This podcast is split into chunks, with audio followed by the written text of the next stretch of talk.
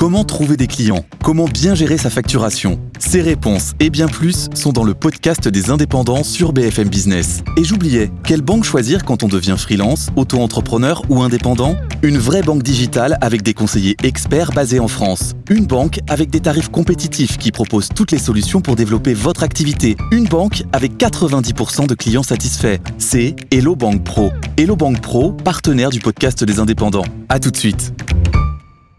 BFM Business présente Edwige Chevrillon, la grande interview. Bonsoir, bienvenue dans la grande interview. On va parler de prix alimentaires, on va parler d'inflation. Est-ce que, ben, est-ce que les prix alimentaires vont baisser dès le mois de février? En tous les cas, c'est la promesse de Michel-Edouard Leclerc. Là, on va en parler avec le big boss de la Fédération du commerce et de la distribution, Jacques Cressel. Bonsoir, Jacques Cressel. Merci d'être avec nous. Euh, Vous êtes, tiens, j'en profite pour dire que vous êtes aussi le patron de la Fédération mondiale de la grande distribution, puisque vous partez jeudi à New York, où il y a un big show, il y a le big show de Las Vegas. Euh, évidemment, Là, il y a où se Big trouve- Show du commerce. Et le Big Show du commerce à New York. Oui, tout à fait, avec 40 000 personnes. Euh, moi, je préside la fédération à cette occasion-là, avec un conseil d'administration, avec une cinquantaine de personnes euh, représentant euh, quasiment le monde euh, euh, entier. Il y a des fédérations d'absolument partout. Euh, mon vice-président est australien, mon trésorier est chinois. Et on va parler intelligence artificielle, on va parler décarbonation, on va parler de tous ces sujets qui sont en train de Mais transformer totalement le commerce. Est-ce que vous allez parler aussi de pouvoir d'achat, d'inflation? Est-ce que, est-ce que les, les débats qu'on a en France, qu'on va avoir euh, tout de suite, Jacques Ressel, est-ce qu'ils sont aussi forts aux États-Unis, en Australie euh, Alors ils sont complètement différents parce que les systèmes sont différents.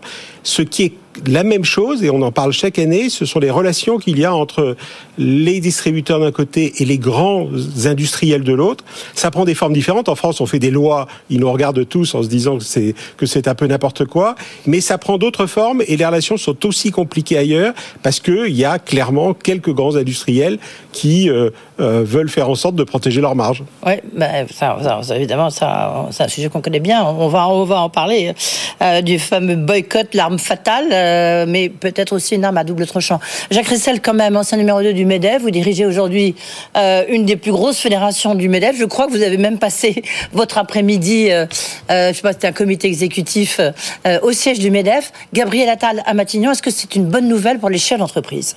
Écoutez, on verra, on est naturellement, on va voir Oui, ce qui va ça. se passer. A priori, oui, la, la priori est très clairement positive dans la mesure où Gabriel Attal, dans son court passage au ministère de l'Éducation nationale, avait très clairement dit qu'il voulait travailler avec les entreprises.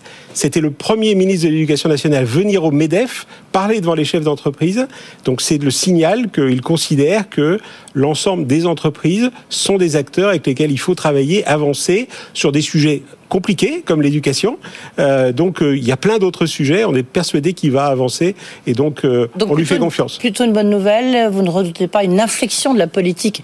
Il y a toujours des doutes pour savoir, un, si Bruno Le Maire va rester, on n'en sait toujours rien, à Bercy. Et puis deux, est-ce que une petite inflexion peut-être de la politique d'offre du, du président de la République? Bah, nous espérons que cette politique sera non seulement continuée, poursuivie et même amplifiée. On verra si effectivement Bruno Le Maire, avec lequel on travaille euh, euh, de manière extrêmement étroite depuis pas mal d'années, euh, continuera à être à Bercy. La chose qui est certaine, c'est que la situation de la France, qui est une situation dans laquelle nous avons un retard de compétitivité, elle, elle va pas bouger.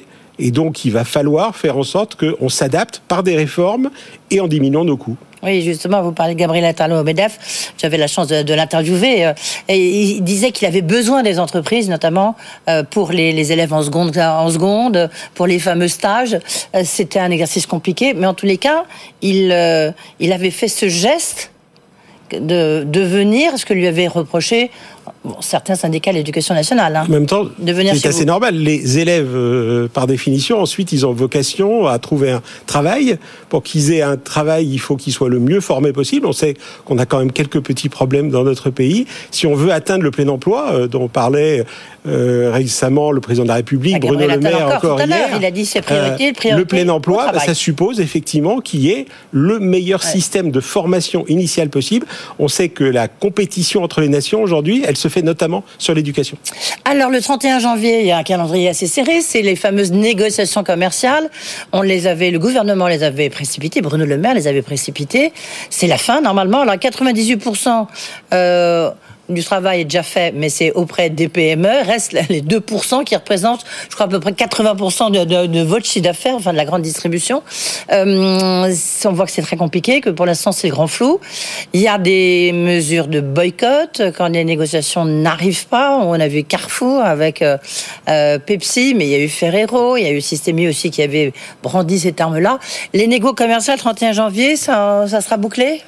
Ça sera bouclé, on n'a pas le choix, il faut les boucler d'ici. Ah bah à chaque euh, fois, on, peut proroger d'une journée, quelques jours. Non, parce que euh. le système a en plus changé. C'est-à-dire que désormais, il y a une nouvelle loi euh, qui est arrivée qui dit que si à la fin des négociations, il n'y a pas eu d'accord, à ce moment-là, l'industrie, elle a le droit purement et simplement d'arrêter de livrer. Donc c'est dans des conditions pas totalement claires juridiquement, mais donc on a encore un nouveau système compliqué qui existe nulle part au monde.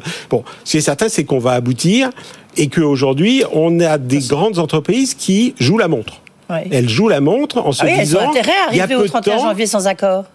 Oui, elles ont intérêt et pas intérêt, parce que très franchement, aujourd'hui, les grandes marques se vendent moins bien que les marques de distributeurs. Euh, elles ont aujourd'hui une image qui diminue, qui, est mauvaise, de plus en plus mauvaise. On voit bien que ce sont elles qui ont été en grande partie responsables de l'inflation. On voit bien qu'elles refusent depuis des mois et des mois toutes baissent alors même que celles-ci sont justifiées.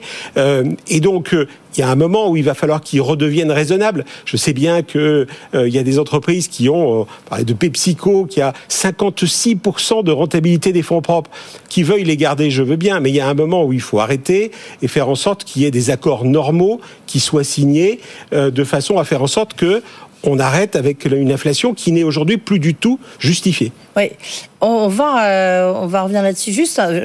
Je, je, réalise soudain que cette histoire de boycott, elle est aussi, c'est une arme fatale, mais c'est peut-être une preuve de faiblesse aussi, parce que si au 31 janvier, euh, Carrefour n'a pas négocié les prix avec Pepsi. Alors certes, d'ici là, il n'y a pas de Pepsi, il n'y a pas de Lipton, il n'y a pas de beaucoup de produits qui sont sont plus dans les rayons Carrefour. Mais au 31 janvier, donc, Pepsi pourrait décider de ne plus livrer Carrefour.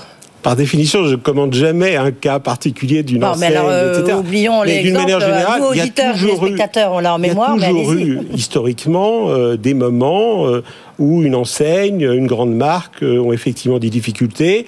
Ça fait partie de la négociation. À un moment, on finit par trouver un accord au moment de la fin des négociations, plus tard.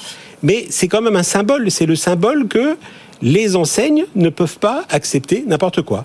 Et aujourd'hui, on voit bien qu'il y en a, euh, il y a des grandes marques, autres que celles que vous citez, qui sont arrivées dans la négociation, qui l'ont dit dans la presse en disant, moi, je veux une augmentation de 7, de 10%. Ben Danone. Eh bien, quand on est à 7 et 10%, alors que la matière première a baissé, euh, ou qu'il n'y a aucune matière première euh, dans un litre de boisson gazeuse sans sucre, eh bien, il n'y a aucune raison qu'il y ait des augmentations, d'autant plus que le coût de l'énergie a plutôt baissé par rapport à l'année dernière, les emballages ont baissé, toute une série d'éléments, le fret a baissé, il y a toute une série d'éléments qui justifient une baisse, et aujourd'hui, on voit que certains qui ont promis des hausses de marge hein, dans les années qui viennent, très clairement, n'ont qu'une seule et unique ambition, augmenter encore leur marge au détriment des consommateurs.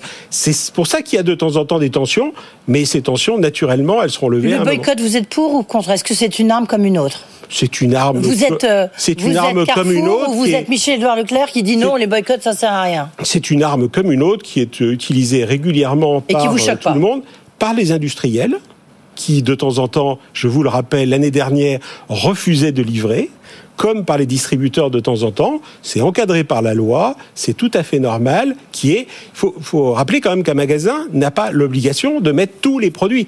Il choisit les produits qu'il vend, et donc pour cela, il choisit ceux avec lesquels il euh, a envie de contracter. Le 31 janvier, vous pensez qu'il y aura un accord? Le 31 janvier, il y aura des accords euh, quasi euh, pour l'ensemble. Ça va se traduire par... Par quoi? Ça va se traduire par nous, ce que nous souhaitons, c'est qu'il y ait globalement des baisses de prix suffisamment nombreuses et suffisamment significatives pour équilibrer des hausses qui existeront sur d'autres produits. Il y a des produits pour lesquels, je sais pas, le chocolat, le prix a monté, de la matière première a monté. C'est normal qu'il y ait des augmentations. Il y a des produits comme euh, tous les produits à base de céréales, l'huile, les pâtes, là les matières premières ont baissé, et donc c'est normal qu'il y ait des baisses. L'important c'est que les deux s'équilibrent pour qu'on soit aux alentours de zéro, c'est-à-dire il y aura sans doute une petite inflation. L'important, c'est qu'on ne soit plus dans cette inflation euh, générale et que les Français voient des baisses de prix significatives. Tiens. Il n'y aura pas une baisse globale des prix, il y aura des baisses de prix. Je voudrais qu'on fasse entendre Michel-Edouard Leclerc, qui était euh, l'invité euh, lundi matin d'A- d'Apolline de Malherbe. Alors, Ce qu'il disait, en tous les cas, c'est qu'il voulait ramener l'inflation alimentaire dans la moyenne de l'inflation. Aujourd'hui, l'inflation alimentaire, c'est 7,1% enfin, en mois de décembre, selon l'INSEE. Il, faut, il faudrait que ça soit pas plus de 2,5%, je le cite, à 3%. Euh, dans l'industrie- dans l'ensemble, les industriels, a-t-il ajouté, ont compris qu'il avait fait une belle connerie. Je, je cite Michel-Edouard Leclerc. Oui. hein. Vous n'êtes pas obligé de reprendre l'expression, Jacques Ressel. Non, je pense que certains ont compris que d'avoir augmenté trop les prix, c'était traduit par une baisse des volumes. Mais aujourd'hui, visiblement, tout le monde n'a pas encore complètement compris. Ouais. Euh, et donc, euh, j'espère que ça va arriver. Mais malheureusement, certains se disent qu'ils préfèrent sacrifier les volumes euh, et avoir des hausses de prix extrêmement fortes encore, ou ne pas baisser leurs prix. Ça, c'est quelque chose qui est anormal. Et donc, c'est pour ça que nous souhaitons, on souhaite quand même depuis un an hein, qu'il y ait des baisses de prix. Pendant un an, ils ont refusé en nous disant les baisses de prix, on fera ça au moment des négociations. Et maintenant, au moment des négociations, certains disent ah ben non, euh, c'est pas possible, ça n'est pas justifié. Si, c'est justifié. Encore une fois, pas pour tout, mais pour suffisamment de produits pour faire en sorte que, au total, on arrive à peu près équilibré, et qu'on arrive entre 0 et 2% euh, de résultat final. Oui, est-ce qu'il n'y a pas un côté un peu arroseur arrosé? Je m'explique. Effectivement, là, vous dénoncez les fameux 2% euh, qui représentent 80% de votre chiffre d'affaires hein, dans la grande distribution. C'est un peu plus de 2% quand même les volumes. Oui. hein, euh, Ah bon, c'était ce que disait. euh, euh, c'est 2 non. des entreprises. mais Oui, c'est ça. Je disais 2% Ouais, des entreprises ouais. Hmm. représentent 80% du chiffre d'affaires. Oui, c'est ça. Euh, euh, et en même temps, vous, vous avez. euh, il y a combien de centrales d'achat euh, aujourd'hui? Enfin, aujourd'hui, il faut le dire vite parce que ça va encore diminuer. Mais Il y en a 8 ou 9. oui, donc c'est très très peu. Donc vous-même, Mais il y en a. Il vous, faut bien vous voir que. resserrez énormément aussi l'entonnoir et vous mettez une pression incroyable sur les Ah non, mais petites le- entreprises. les, Donc- les choses se passent à l'envers. Les- oui, mais produit par produit, produit Ouais. par produit. Vous avez en moyenne. Donc par catégorie de produits, je sais pas, vous prenez euh, les produits infantiles, euh, euh, les, produits pour bébés. Vous avez un, deux, maximum trois grands industriels qui font le marché face à euh, 8, 9 euh, centrales d'achat.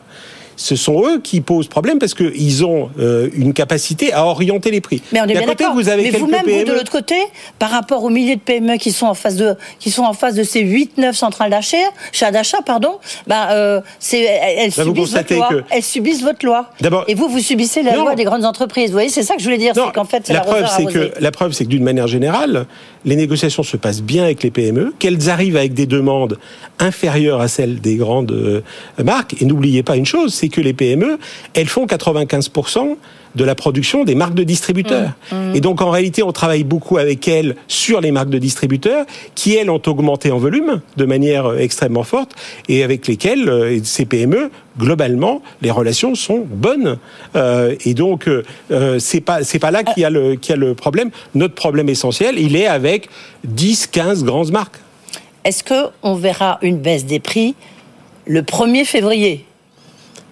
On verra des baisses de prix progressives parce que le- les Mais il y aura des baisses de prix. il y aura des baisses de prix, mais ça, c'est à chaque enseigne. C'est pas le patron de la fédération qui peut dire Bah, ce qui va vous, se passer. tout remonte à vous, de Jacques manière-. Non, tout remonte pas à moi et d'une manière et le droit de la concurrence m'interdirait même de rentrer dans le détail de tout ceci. Oui. Euh, ce qui est euh, par contre certain, c'est que ce que disent l'ensemble des entreprises, c'est qu'il y aura des baisses et que ces baisses, progressivement, elles se mettront en place. Et après, il y a les politiques commerciales des enseignes qui font que euh, euh, ils le mettront en place au fur euh, quand euh, ils le jugeront nécessaire. Oui, parce que Thierry Cotillard, lui, c'est le patron des trois euh, mousquetaires, euh, Intermarché, euh, Netto, euh, et le, euh, là où je passe ma vie, Bricomarché. Voilà. Euh, donc, euh, des baisses de prix dans les rayons pour la première fois depuis trois ans.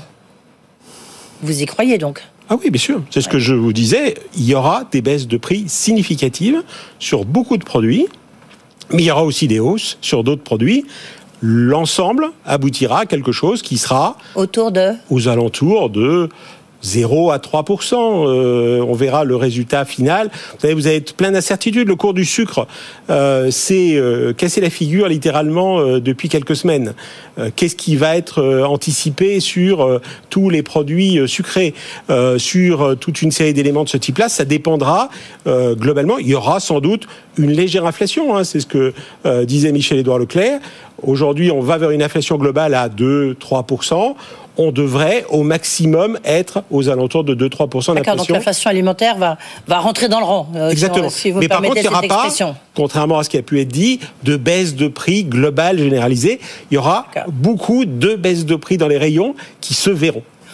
Est-ce que on a l'impression que aujourd'hui, euh, les, vrais dirigeants de la France, ce sont euh, les quatre dirigeants des, grandes, des grandes, des grands magasins, des grandes distributions? Non, tout simplement, c'est la vie de tous les jours. On va chercher le mot. Euh, c'est la, vie de tous les jours. donc c'est pour ça que vous les invitez beaucoup. Euh, on a la chance d'être très souvent euh, dans les médias parce que ça intéresse les Français, que l'inflation, notamment alimentaire, a quand même été le sujet numéro un des Français depuis 18 mois. casino. Est-ce que ça va donc le, fait que Casino, notamment tous les hyper, vont, vont, disparaître, en tout cas vont passer soit sous la bannière les trois mousquetaires pour l'essentiel, soit euh, sous euh, la bannière euh, euh Système U. Est-ce que au, champ, pardon, au champ, parce que non, c'est Serge Papin qui l'a annoncé ici même à votre place lorsque j'ai interviewé ex Système U et il est, justement maintenant c'est lui qui gère chez, chez Auchan. Ça, ça, ça change quand même beaucoup la donne, non? Oui, mais bon, d'abord, je ne fais pas de commentaires là aussi sur euh, des sujets euh, d'entreprise. Euh, ensuite, c'est à chaque entreprise de gérer effectivement la façon dont ça se fait. ça, modifie les équilibres et vous, vous êtes un tout petit peu le garant de, cet équilibre dans la distribution. on, est, on est un pays dans lequel il y a moins de concentration que dans d'autres pays autour de nous en matière de distribution. Donc ça, effectivement, ça change un peu la donne. Pour autant, euh, on voit bien qu'on a encore un, paysage dans lequel, et vous les recevez euh, suffisamment pour voir à quel point la concurrence joue de manière extrêmement forte et beaucoup plus forte que euh, dans le domaine industriel très souvent. Ça va concerner combien, combien de personnes vous, avez, vous savez, l'impact social sera... Ah ça, il revient au aux entreprises euh, qui rachètent euh, effectivement les magasins de vous le dire. Naturellement, je n'ai pas d'éléments sur ce point. Oui. Et si jamais le siège social ferme à Saint-Etienne Pas de commentaire euh, sur tout ceci. Est-ce qu'il y a une. Vous, observez une. On a vu Habitat là encore très récemment. Est-ce que vous observez dans la distribution une hausse des faillites? Oui, il y a une. très clairement, mais assez localisée. On voit bien qu'il y a des secteurs qui souffraient depuis longtemps, comme l'habillement, euh, et qui souffrent de plus en plus parce que ils cumulent toute une série d'éléments. Euh, il y a des fragilités financières liées à la crise. Il euh, faut bien voir que le commerce, il a subi, depuis quelques années la crise des gilets jaunes, la crise du Covid, les manifestations en tout genre dans ces dernières années, la crise en Ukraine. Tout ça, ça veut dire que beaucoup n'avaient pas les reins assez solides pour survivre. Et quand en plus dans l'habillement, vous avez par exemple le développement du marché de l'occasion, qui est passé de 3 à 20% du total, euh, plus certaines marques du type Primark et autres qui font qu'elles prennent des parts de marché aux autres, eh bien vous avez une partie du marché qui disparaît. Et malheureusement, ça se traduit par des fermetures qu'on a vues dans l'habillement, on le voit dans le meuble. Euh, de la même façon, il y a des secteurs plus fragiles que d'autres. Euh, est-ce que vous attendez à d'autres gros dossier comme celui qu'on... Nous, on est persuadés que le commerce est un secteur fragile. Mhm. Euh, c'est pour ça qu'on avait demandé la création du Conseil national du commerce. Euh, c'est pour ça d'ailleurs que on a fait toute une série d'études qui montrent que la décarbonation, la digitalisation, l'intelligence artificielle vont nécessiter un doublement des investissements pour survivre dans les années qui viennent. Mais le problème, c'est que comme les marges ont plutôt tendance à se réduire, euh, dépenser plus euh, de manière obligatoire quand vous avez des marges qui se réduisent, c'est quelque chose qui est assez compliqué. Donc c'est pour ça qu'on considère que le, commerce, qui est quand même le premier secteur économique français, hein, c'est 3 600 000 emplois, devrait être un tout petit peu plus en haut des priorités du nouveau Premier ministre, euh, au même titre que l'industrie. Aujourd'hui, on ne parle que d'industrie. Il faut bien voir que dans les territoires, globalement, ce qui fait l'équilibre social, c'est le commerce. Et vous demandez à un ministre du Commerce, parce qu'il n'y en avait pas finalement. Si, euh, Olivia Grégoire. Olivia Oui, Grégoire enfin, s'est bon, beaucoup, oui, beaucoup bon. occupée du commerce et elle Oui. l'a fait de manière tout à fait remarquable avec Bruno en Le tant Maire. que tel, comme il y a un Et- ministre de l'Industrie, une ministre du Commerce. En tous les cas, c'est ce que. Écoutez, ça serait une très bonne idée. En tout cas, on souhaite que Olivia Grégoire puisse continuer à ce poste si c'est le cas. Et en ayant que le commerce, Et ça serait PME, elle encore faut- mieux. Voilà, c'est ça. Elle fait le PME, le tourisme, beaucoup de choses. Mais que le commerce, ça y est, j'ai noté. Merci beaucoup, Jacques Ressel, d'avoir été avec nous.